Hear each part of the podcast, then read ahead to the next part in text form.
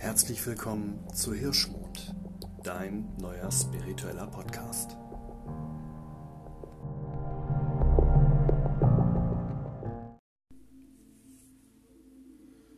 Hallo und herzlich willkommen zu einer neuen Folge Hirschmond. Vielen Dank, dass du wieder eingeschaltet hast. Jetzt die erste Folge des neuen Jahres. Ja, das ähm, Jahr 2020 liegt hinter uns und ich bin mir sehr sicher, dass dieses Jahr in die Geschichtsbücher eingehen wird und das auch mit einem besonderen Augenmerk.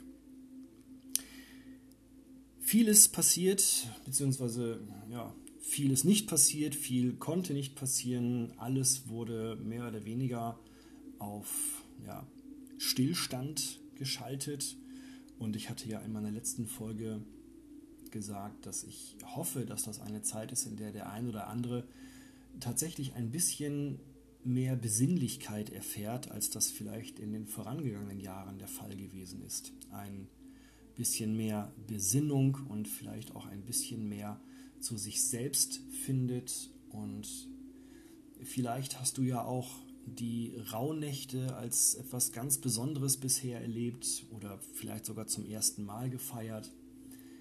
Ähm, apropos Rauhnächte, da muss ich an der Stelle kurz sagen, ich habe in der Vergangenheit die Rauhnächte immer ein wenig, ja, das, das war so ein, so ein Geschehnis, das hat man mitgenommen, aber ich habe dem nie so unglaublich große Aufmerksamkeit geschenkt. Dieses Jahr komplett anders. Also es ist jetzt nicht so gewesen, dass ich ähm, hier ein riesen Rauhnachtsspektakel abgefeiert hätte, aber ich habe zum ersten Mal die Rauhnächte tatsächlich ganz anders wahrgenommen, ganz anders empfunden und ähm, auch im Austausch mit ganz lieben anderen Menschen äh, über dieses Thema erfahren, dass es bei denen ebenfalls so war. Solltest du in den Rauhnächten irgendetwas ganz Besonderes oder Außergewöhnliches bisher, ich sage jetzt einfach mal, erfahren oder erlebt oder gespürt haben, dann lass es mich bitte wissen. Kannst es mir gerne per E-Mail schreiben oder ähm, in die Kommentare. Lass es mich bitte wissen. Ich bin da sehr, sehr neugierig, denn mir haben die Rauhnächte wirklich eine ganze Menge an Impulsen geliefert, wie ich es bisher noch nicht ja, erlebt habe tatsächlich. Impulse, die ja zur Veränderung nicht nur einladen, sondern nahezu drängen. Und der Jahreswechsel, also der kalendarische Jahreswechsel, ist für die allermeisten Menschen sowieso traditionell der Zeitpunkt, an dem sie anfangen, irgendwelche Dinge äh, verändern zu wollen. Ja, also viele gehen dann bei und sagen, so, ich höre ab dem neuen Jahr auf zu rauchen oder ich äh, fange eine Diät an oder ich mache mehr Sport oder oder. Manchmal klappt das besser, manchmal klappt das schlechter. Meine Erfahrung sagt mir, dass es unglaublich viel damit zu tun hat, wie positiv formuliert man seine Vorsätze angeht. Also jetzt vielleicht ein bisschen plattes Beispiel, aber nichtsdestotrotz zu sagen, ich will nicht mehr rauchen, ist tatsächlich ein ja, eher suboptimaler guter Vorsatz, weil eine Negation drin ist. Und Negationen werden vom Unterbewusstsein nur sehr schlecht oder überhaupt nicht angenommen. Ja, also ich meine, ein klassisches Beispiel an dieser Stelle, wenn man über solche Phänomene spricht, ist immer, dass jemand sagt, denken Sie doch mal nicht an einen rosa Elefanten. Ja, und tada. Und ähnlich verhält es sich mit dem Vorsatz, ich will nicht mehr rauchen. Man sollte solche Vorsätze positiv formulieren und sich dann ganz genau da auch bei beobachten. Aber ich möchte gar nicht so sehr über das Nichtrauchen sprechen, sondern ich möchte schon ein bisschen über Veränderung und auch gute Vorsätze sprechen. Diese allerdings vor dem Hintergrund der ja, jüngsten Ereignisse und eher auch mit Fokus auf das spirituelle Wachstum. Wir sind, wie ich eben schon gesagt habe, durch ein Jahr gekommen oder gegangen, so dass wirklich ganz anders war als die meisten anderen Jahre, die wir so erlebt haben. Da, also zumindest für mich. Ich habe noch kein Jahr erlebt, das so war.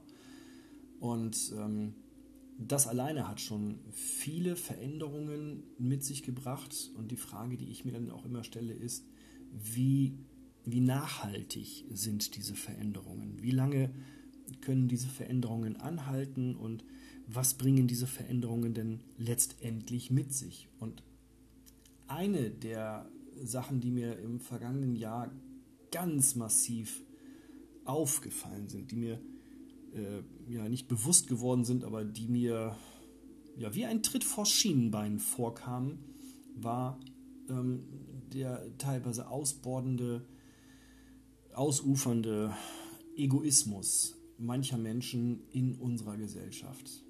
Und jetzt ist Egoismus etwas, genau wie zum Beispiel Gier, mit dem ich nur sehr schlecht umgehen kann. Also das, ich finde das absolut abturnt. Es ist so absolut das Letzte für mich.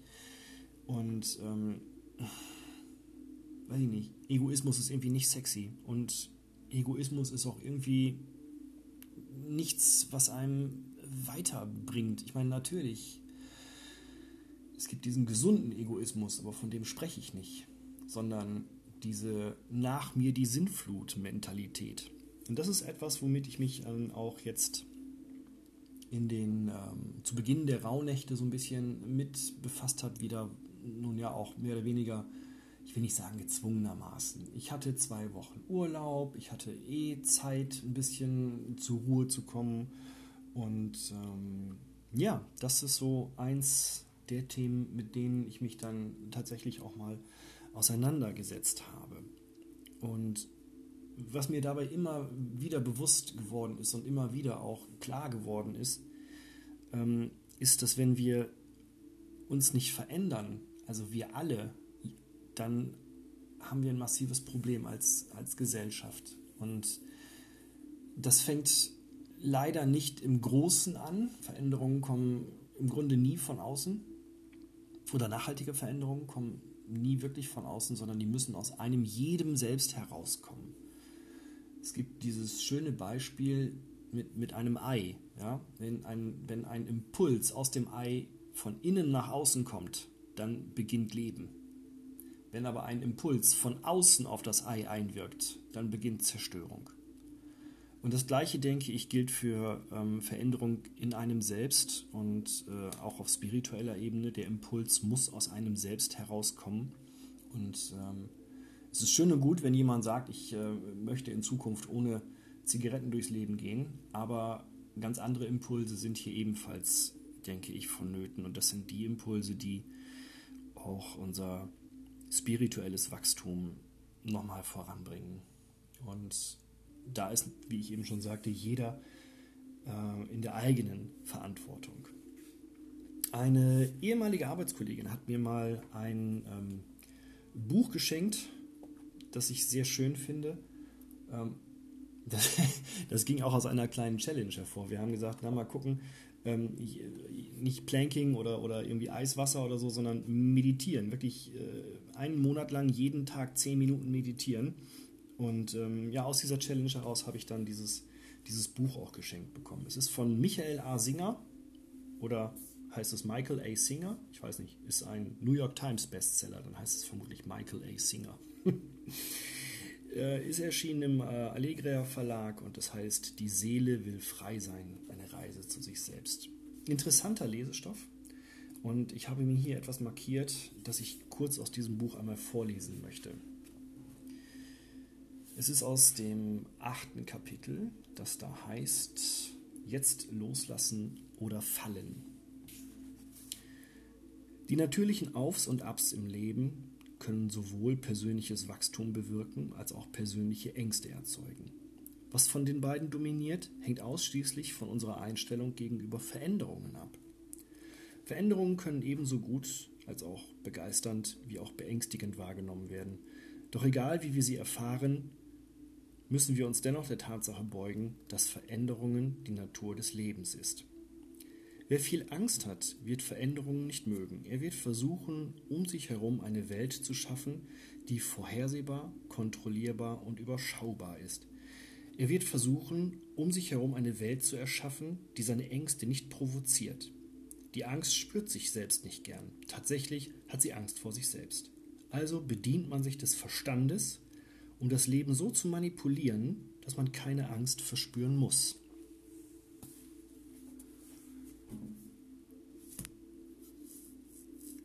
Angst war noch nie ein guter Ratgeber.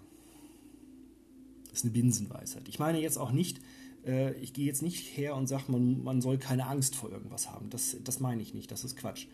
Ähm, Angst ist notwendig, ist lebensnotwendig. Angst hat uns immer auch irgendwo das Überleben gesichert. Aber mit Angst durchs Leben zu gehen, ist, ähm, glaube ich, kein gutes Erfolgsrezept und erst recht nicht, wenn es darum, dass man sich selber ähm, verändern möchte, dass man selber wachsen möchte.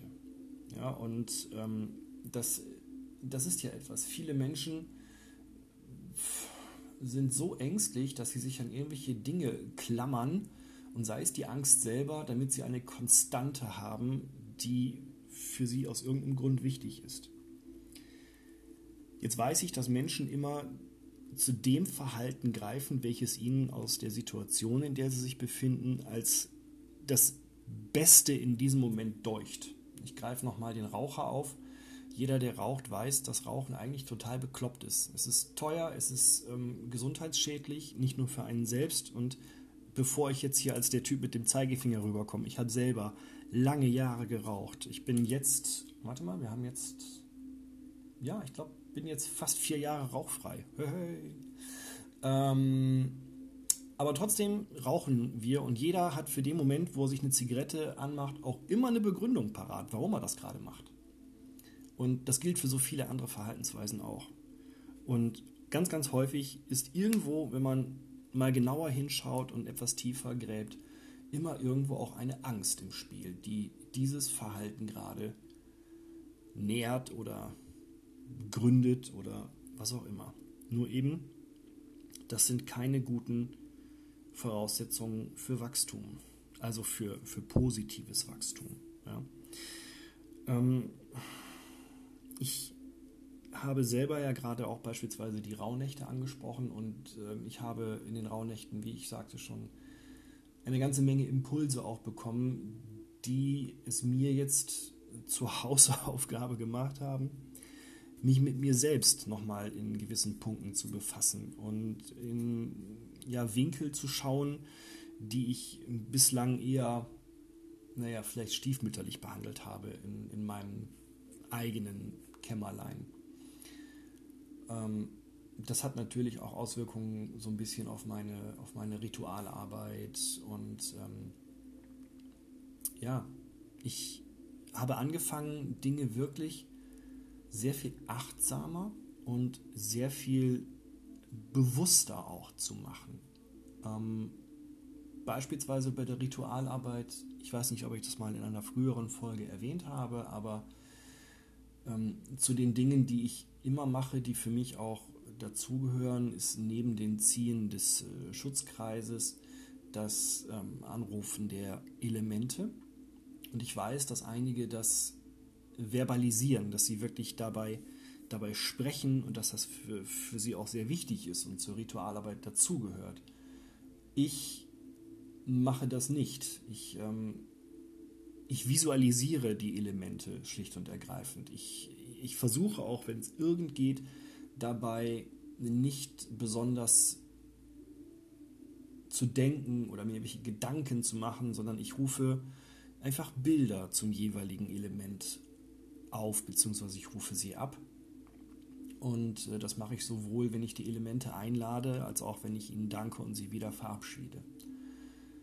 Nur als ein, als ein einziges Beispiel. Wenn ich mir zum Beispiel ähm, das Element Feuer anrufe, dann halte ich mir verschiedene Bilder von, von Feuer vor Augen. Das kann ein Lagerfeuer sein oder, oder eine Kerze oder ähm, tatsächlich ein bis hin zu einem Vulkanausbruch. Ja? Und wenn ich dieses Element dann, wenn ich ihm danke und es verabschiede, dann sind es Bilder von ja, einem, einem ausgehenden Lagerfeuer, oder einer, einer Kerze, die jetzt herunterbrennt oder etwas, das sehr kontrolliert im Kamin vor sich, vor sich hin knistert und langsam ausgeht. So gehe ich vor. Das Visualisieren ist für mich eher ein sehr, sehr ähm, wichtiger Aspekt in meiner Ritualarbeit, wie ich dabei vorgehe, wie es sich für mich stimmig und ähm, richtig anfühlt. Aber auch, wie ich gerade sagte, hier hat es Veränderungen gegeben für mich und ähm, vor dem Hintergrund, dass wir alle ein wenig auf Veränderung jetzt gehen, ich mag das so fast gar nicht sagen, aber es fühlt sich für mich an, als wären wir jetzt an einem Punkt, an dem Veränderungen wirklich mal sein müssen. Ja, also jetzt ist unlängst die große Konjunktion gewesen. Ähm, am Himmel zu sehen und äh, manch einer sagt dann auch nochmal mit besonderem Hinweis auf das ähm, Zeitalter des Wassermanns, das dann jetzt in Kraft tritt. Ähm, ich habe ja schon mal gesagt, Astrologie ist nicht unbedingt meine hundertprozentige Stärke. Ich bin zwar sehr fasziniert, aber nicht unbedingt ähm, sehr bewandert. Allerdings ähm, komme ich trotzdem nicht umhin, diesen Punkt zu bemerken. Und bevor ich, ich möchte noch zwei Dinge kurz, kurz mal dir dann vorlesen, aber bevor ich jetzt hier nur diesen äh, rein spirituellen Ansatz mit reinbringe, möchte ich hier tatsächlich nochmal jemanden zitieren, ähm, der auch eine, eine sehr, sehr ja, weise Sichtweise weise Sichtweise auf das Thema Veränderungen mit eingebracht hat. Ich weiß nicht. Ich lese es mal vor. Die rapiden Wachstumsprozesse spätkapitalistischer Gesellschaften haben das System der Weltgesellschaft mit Problemen konfrontiert, die sich nicht als systemspezifische Krisenerscheinungen verstehen lassen, wenngleich die Möglichkeiten der Krisenverarbeitung systemspezifisch begrenzt sind denke dabei an die Störung des ökologischen Gleichgewichts, an die Verletzung von Konsistenzforderungen des Persönlichkeitssystems, also die Entfremdung, und an die explosive Belastung internationaler Beziehungen. Das ist von Jürgen Habermas. Sehr bedeutender Mann. Ein anderer sehr bedeutender Mann, von dem ich hier zitieren möchte, oder von dem ich erzählen möchte, ist Merlin. Merlin ist jemand, den ich ähm, immer wieder jetzt aufgreifen werde, weil Merlin für mich immer wichtiger geworden ist. Und dabei ist es eigentlich vollkommen egal, ob wir davon ausgehen, dass Merlin vielleicht nur eine Romanfigur ist oder tatsächlich eine historisch belegbare Figur. Es ist völlig egal, ob wir davon ausgehen, dass Merlin ein Name oder ein Titel ist. Das ist alles gleichgültig für mich in dem Moment. Denn ähm, Merlin gilt mir in diesem Moment schlicht und ergreifend als eine Art Archetypus. Ja? Ich finde auch Captain Picard gut und wichtig. Aber das ist eine andere Geschichte. Aus dem Buch Merlins Wiederkehr von Douglas Monroe, hier mal ganz kurz auch zum Thema Veränderungen ein, zwei Sätze. Ihr könnt dem Schicksal nicht entrinnen, ihr könnt dem Wandel nicht entkommen, denn so ist das Universum beschaffen. Wachstum und Veränderung sind untrennbar miteinander verbunden, oft durch Schmerz verbunden und dies unweigerlich immer dann, wenn es misslingt, die bindende Kette der Vergangenheit aufzubrechen. Lasst sie fallen oder ihr geht zugrunde. Immer wieder verlangt die Zeit dieses Opfer.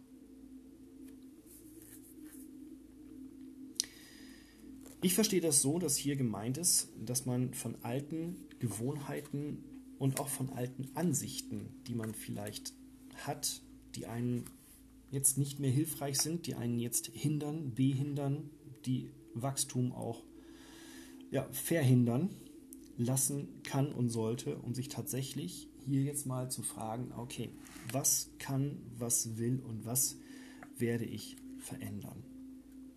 Aus dem gleichen Buch Nochmal ein, zwei weitere Sätze. Die Prophezeiung der Morrigan. Ich werde keine Welt schauen, die mir lieb ist. Sommer ohne Blumen, Kühe ohne Milch. Das ist natürlich eine sehr düstere Sichtweise, aber sie knüpft an etwas anderem an. Und zwar, jetzt habe ich doch tatsächlich, ah ja, hier ist es, genau. Wir haben eine Krise. Der Planet Erde, der Leib des Drachen, stirbt. Der Mensch, unbewusst, isoliert oder gleichgültig, ist die Ursache dafür. Technologie und religiöser Mythos haben zur Gefühllosigkeit und einer künstlichen Unempfänglichkeit für Verantwortung geführt. Es muss bald etwas unternommen werden. Die Lösung liegt nicht in einem Rückschritt. Der Mensch muss seine Denkweise verändern. Wenn man sich vor Augen führt, wie die letzten Monate bzw. das letzte Jahr unser aller Leben geprägt und ähm, beeinflusst haben und sich dann nochmal vor Augen führt, dass dieses Buch tatsächlich nicht gestern geschrieben wurde, sondern puh, ich habe es mir vor 20 Jahren etwa gekauft, dann äh, bekommt das Ganze nochmal ein, wie sagt man so schön, Geschmäckle. Nochmal, ich möchte auf keinen Fall in irgendeiner Art und Weise jetzt mit einem erhobenen Zeigefinger oder dergleichen daherkommen, aber ich bin wirklich der Überzeugung, dass spätestens jetzt jeder irgendwo gemerkt haben sollte, wenn auch nicht verstanden, aber gemerkt hat es vermutlich jeder, dass Veränderungen unausweichlich sind. Und wenn ich mir vor Augen führe, letztes Jahr im März, genau, im März 2020, waren die sozialen Netzwerke voll von Berichten darüber, wie die Natur, also unser Planet oder wie es eben sehr schön lyrisch ausgedrückt wurde, der Leib des Drachen, aufatmen konnte. Wieder plötzlich eine, eine Art da war. Es waren die, die, die Gewässer, die sonst immer verschmutzt waren, beispielsweise in Venedig, wurden wieder ein wenig klarer. Ähm, man, man konnte wohl in Punkten von Indien plötzlich wieder das ähm, wenn ich mich jetzt richtig erinnere, das Taj Mahal sehen, was bis, bis dahin gar nicht möglich war, jahrelang, weil die Luft so verpestet gewesen ist, dass man nicht mal so weit gucken konnte. Ja? Und derlei Beispiele gibt es unglaublich viele. Aber dann griff wieder dieser von mir schon angesprochene überbordende Egoismus um sich und irgendwie war das ein sehr kurzes, wenn auch schönes, aber leider nur ein sehr kurzes Aufatmen, das wir unserem Planeten ermöglicht haben. Ich habe für mich persönlich folgende Veränderungen jetzt ins Feld geführt, die lauten, ich werde mich hüten zu sagen, ich mache jetzt mehr Sport. Aber ich möchte tatsächlich etwas intensiver mich mit ähm, Yoga und Qigong wieder befassen. Das habe ich tatsächlich mal angefangen und dann habe ich es wieder irgendwie äh, versumpfen lassen. Und ähm, ich werde mich jetzt immer mehr oder ich werde meine Ernährung immer mehr schrittweise in Richtung äh, vegan ausbauen.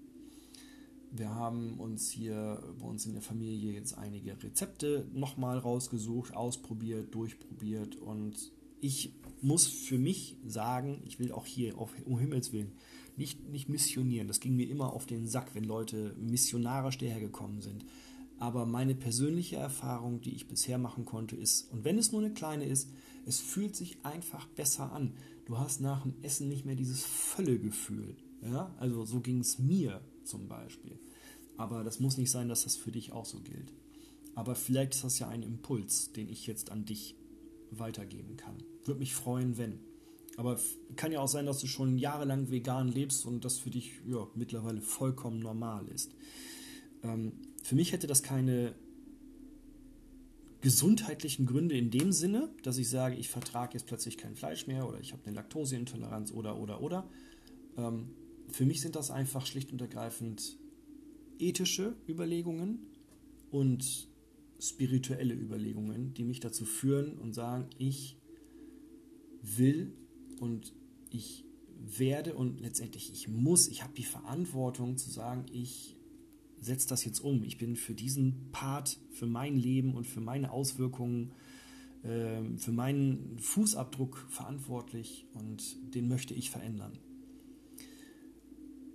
Und wie ich eben schon sagte, zu diesen Veränderungen gehört für mich auch tatsächlich bewusster und achtsamer auch durch den Alltag zu gehen. Wirklich bewusstsamer, bewusster, jetzt geht es schon wieder los, bewusster und achtsamer ähm, überhaupt durch, durchs Leben zu gehen und zu sagen, okay, ich ähm, möchte meine Welt anders wahrnehmen, ich möchte meine, meine Mitmenschen vielleicht anders wahrnehmen. Auch, und das sage ich tatsächlich als spiritueller Mensch, mir manche Menschen unglaublich auf den Sack gehen. Also das gehört für mich auch eine weitere Veränderung, mich mehr und mehr aus den sozialen Netzwerken äh, abzumelden, weil auch dort eine, eine ähm, das ist eine Abladegrube geworden für so viel Negativität. Ähm, das habe ich auch noch nicht erlebt. Ja?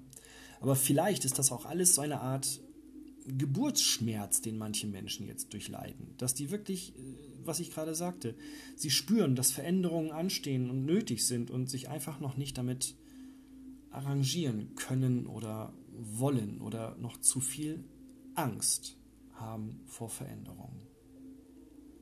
Und wie ich ihm sagte und mich jetzt wiederhole, Angst ist schlicht und ergreifend kein guter Ratgeber. Nicht für den Einzelnen und nicht für eine Gruppe von Einzelnen, die dann wiederum eine Gesellschaft ausmachen.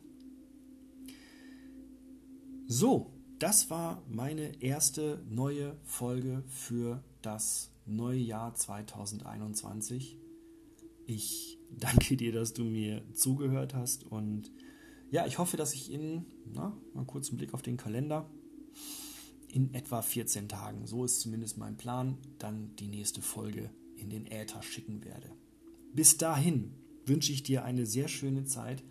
Bitte bleib gesund und vielleicht möchtest ja auch du etwas verändern.